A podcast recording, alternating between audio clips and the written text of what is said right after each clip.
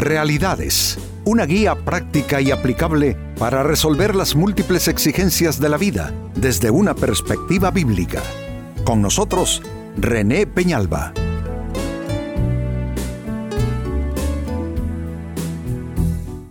Amigos de Realidades, sean todos bienvenidos. Para esta ocasión nuestro tema, ¿estás abatido y quebrantado? ¿Quién puede escapar de una experiencia así? La vida humana no tiene escogidos ni favoritos y la adversidad toca las puertas de nuestra vida en distintos eh, momentos y por distintas razones y circunstancias. De tal manera, pues, amigos, que no hay nadie que pueda decir que está viviendo en una especie de burbuja donde la tribulación no tiene cabida. Al contrario, la vida nos sorprende, ¿no es cierto? Y nos toca enfrentar situaciones difíciles. Nunca la adversidad nos sobrecoge eh, preparados. Siempre nos vemos sorprendidos cuando vienen las dificultades de la vida y nos encontramos así justo como estoy preguntando. ¿Estás abatido y quebrantado? Es posible que lo estés. El libro de Job que eh, representa la historia de un ser humano sufriente que nunca, a pesar de sus adversidades, renunció a su integridad, porque déjenme aclararlo por si no están del todo enterados, el libro de Job no es un libro que habla de tribulaciones, ese no es el tema.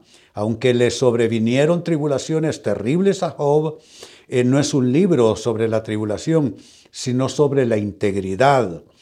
Todo lo que busca probarse en el libro, tanto en los ataques de Satanás a Job, las tribulaciones que eh, tuvo que afrontar y las acusaciones y la incomprensión de sus amigos, todo eso se reduce a un solo tema, que Job nunca renunció a su integridad y nunca eh, acusó a Dios de despropósito alguno en su vida. Job se quejó de sí mismo, se quejó de sus circunstancias, se quejó hasta del día de su nacimiento, pero nunca de Dios.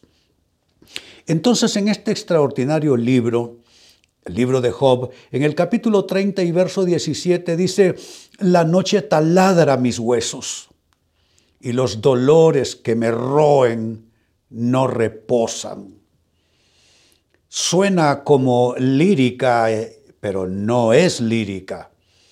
Es alguien que está encarnando el dolor, la frustración, la tragedia que le invadió por los cuatro costados. Job lo perdió todo, perdió sus bienes terrenales, el prestigio, el buen nombre, las amistades, perdió a sus hijos, diez hijos en un solo acto. Job estuvo frente a diez tumbas en un solo día, con sus hijos bajo tierra. Job eh, perdió su salud, una enfermedad infecciosa, llagas y pudrición se apoderaron de su cuerpo. Eh, su propia esposa se apartaba de él con, con, con asco. Pero entonces nada de esto es lírica, lo leo de nuevo, la noche taladra mis huesos y los dolores que me roen no reposan. Es alguien que está viviendo una tribulación en todos los sentidos y en todas las dimensiones posibles. Por eso, amigos, solo considerando a la persona de Job no tiene sentido quejarnos, no tiene sentido hacer reclamos a la vida, porque las eh, adversidades que Job vivió son adversidades en grado superlativo. Las tribulaciones que nosotros pasamos no quiero decir que no son nada, pero eh, tampoco son de comparar con las suyas. Pero ahí está el cuadro de alguien abatido, alguien quebrantado. ¿Y saben qué me gusta de la Biblia? Que la Biblia no esconde nada. La Biblia no esconde el fracaso. La Biblia no esconde el dolor, la Biblia no esconde la debilidad humana, el pecado de los santos hombres de Dios no se esconde. La Biblia nos cuenta cómo David le gustó una mujer que no era la suya y se deshizo de su esposo para quedarse con ella. La Biblia nos cuenta que Moisés tenía miedo y estaba complejado porque era tartamudo. La Biblia no esconde que Pedro negó a Jesús tres veces con juramentos y maldiciones. No, no, la Biblia no, no esconde nada.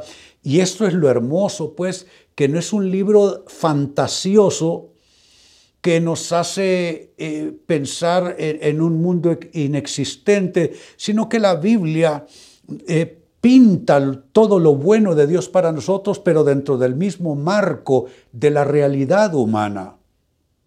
Y en ese marco de realidad humana nos muestra a Job abatido y quebrantado. ¿Qué significa eso? Que la Biblia se identifica con nuestros dolores.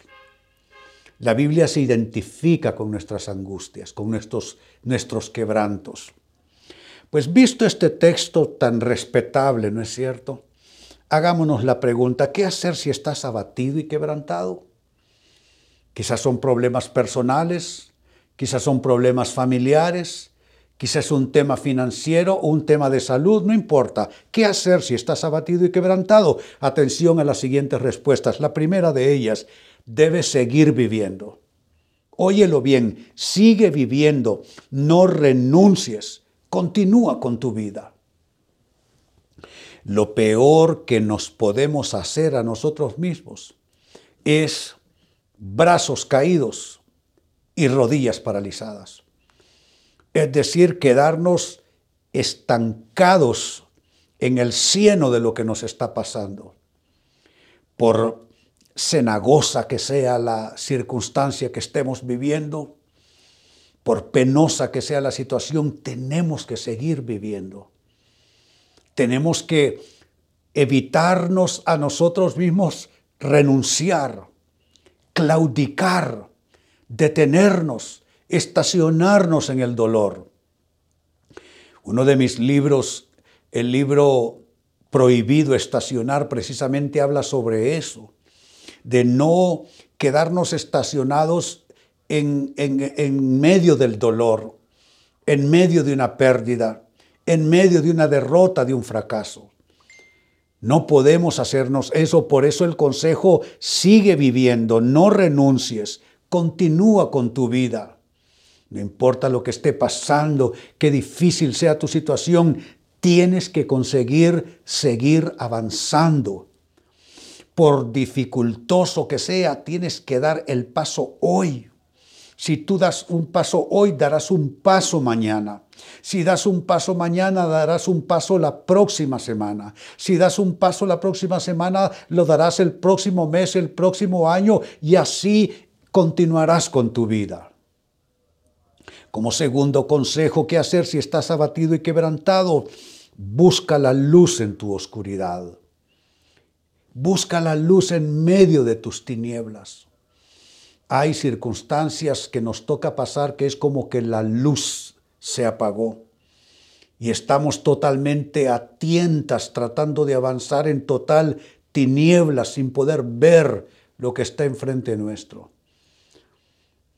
Pero qué importante es seguir buscando la luz y sobre todo quisiera invitarte a buscar la luz de la voz de Dios, de la palabra de Dios para tus circunstancias.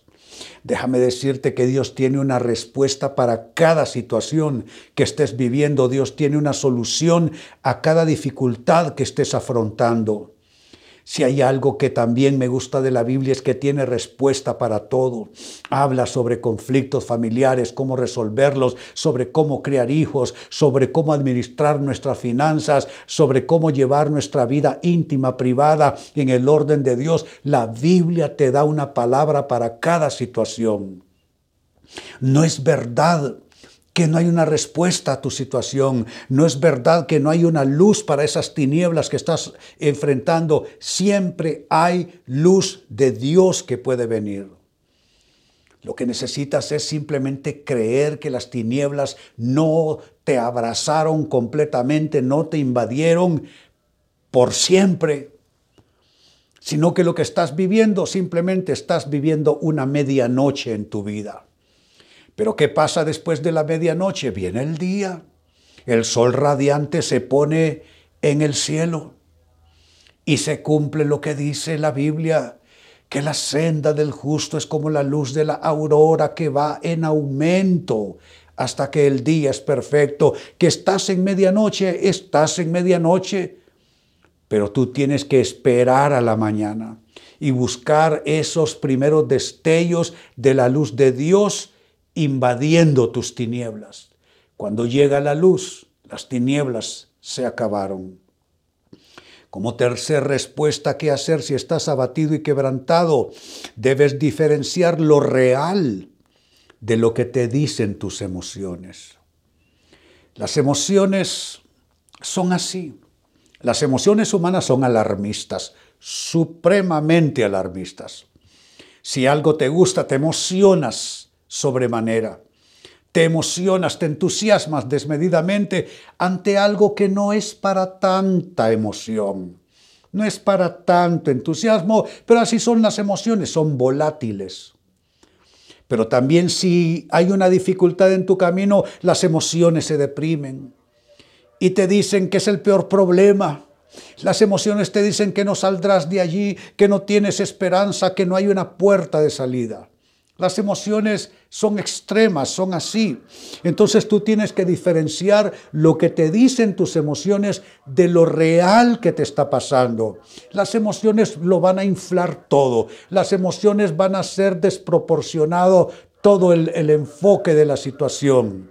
Entonces necesitas tú diferenciar lo real de lo que te está pasando, de lo que las emociones tuyas te están dictando y te están informando y están percibiendo. Por eso es que la vida no debe percibirse a través del estado emocional, la vida debe percibirse a través del el conjunto de todos los sentidos. Necesitas tus emociones, sí las necesitas, pero necesitas también la razón. Necesitas la razón, sí, pero también necesitas el discernimiento, que es la capacidad para interpretar moralmente y espiritualmente lo que te pasa. Porque como no eres una máquina, también hay una percepción moral, hay una percepción espiritual de todo lo que te está rodeando te das cuenta, entonces leer perfectamente lo que te está pasando, interpretar correctamente lo que te está pasando, requiere el conjunto de todos tus sentidos, requiere de tu mente, requiere de un estado emocional que por supuesto que esté saludable y que sea estable, requieres de discernimiento, requieres de la voz, la guía de Dios, etcétera, etcétera. Pero solo quedarte con lo que tus emociones te dictan es un error de gravísimas proporciones y consecuencias. Por eso el consejo, debes de diferenciar lo real de lo que te están dictando y diciendo tus emociones. Y en cuarto lugar, ¿qué hacer si estás abatido y quebrantado? Debes hacerte una ruta de salida porque, óyelo bien, siempre la hay.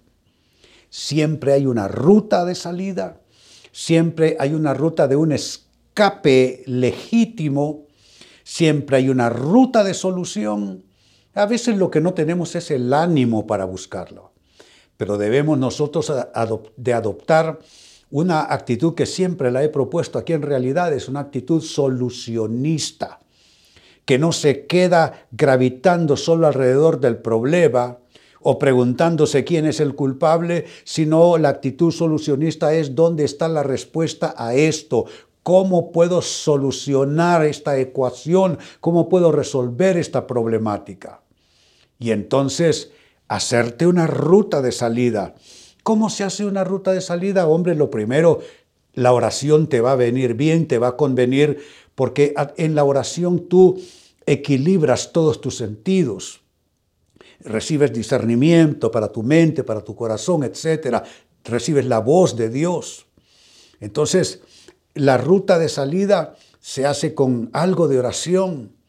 También la lectura de la palabra de Dios es importante porque te puede hablar y te puede mostrar algo que no estás viendo con tus propios sentidos. Eh, allí también puedes hacer lo que dijo Jesucristo, calcular costos y riesgos del, del asunto que estás afrontando. Así es que hay que hacer una eh, ruta de salida, también una ruta de salida puede incluir la opinión de tus relaciones significativas, tu cónyuge para el caso o personas importantes y significativas para ti. Pero lo importante es esto, hacerte una ruta de salida y óyelo bien, no lo olvides, siempre la hay, siempre hay una ruta posible de salida.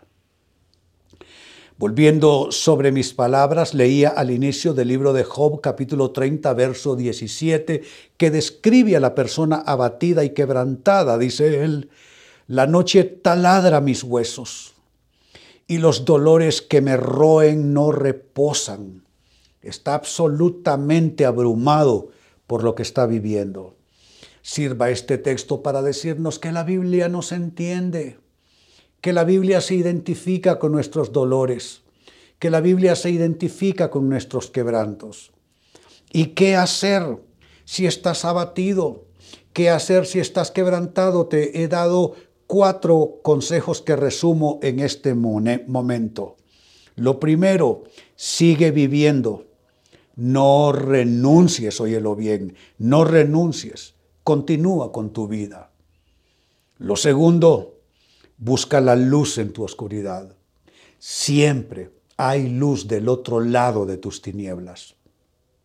Lo tercero, diferencia lo real de lo que tus emociones afligidas te dicen. Y número cuatro, lo último, hazte una ruta de salida, porque siempre, siempre la hay. Amigos, con esto cierro el tema, de igual manera me despido. Y les recuerdo que nuestro enfoque de hoy ha sido titulado ¿Estás abatido y quebrantado? Hemos presentado Realidades con René Peñalba.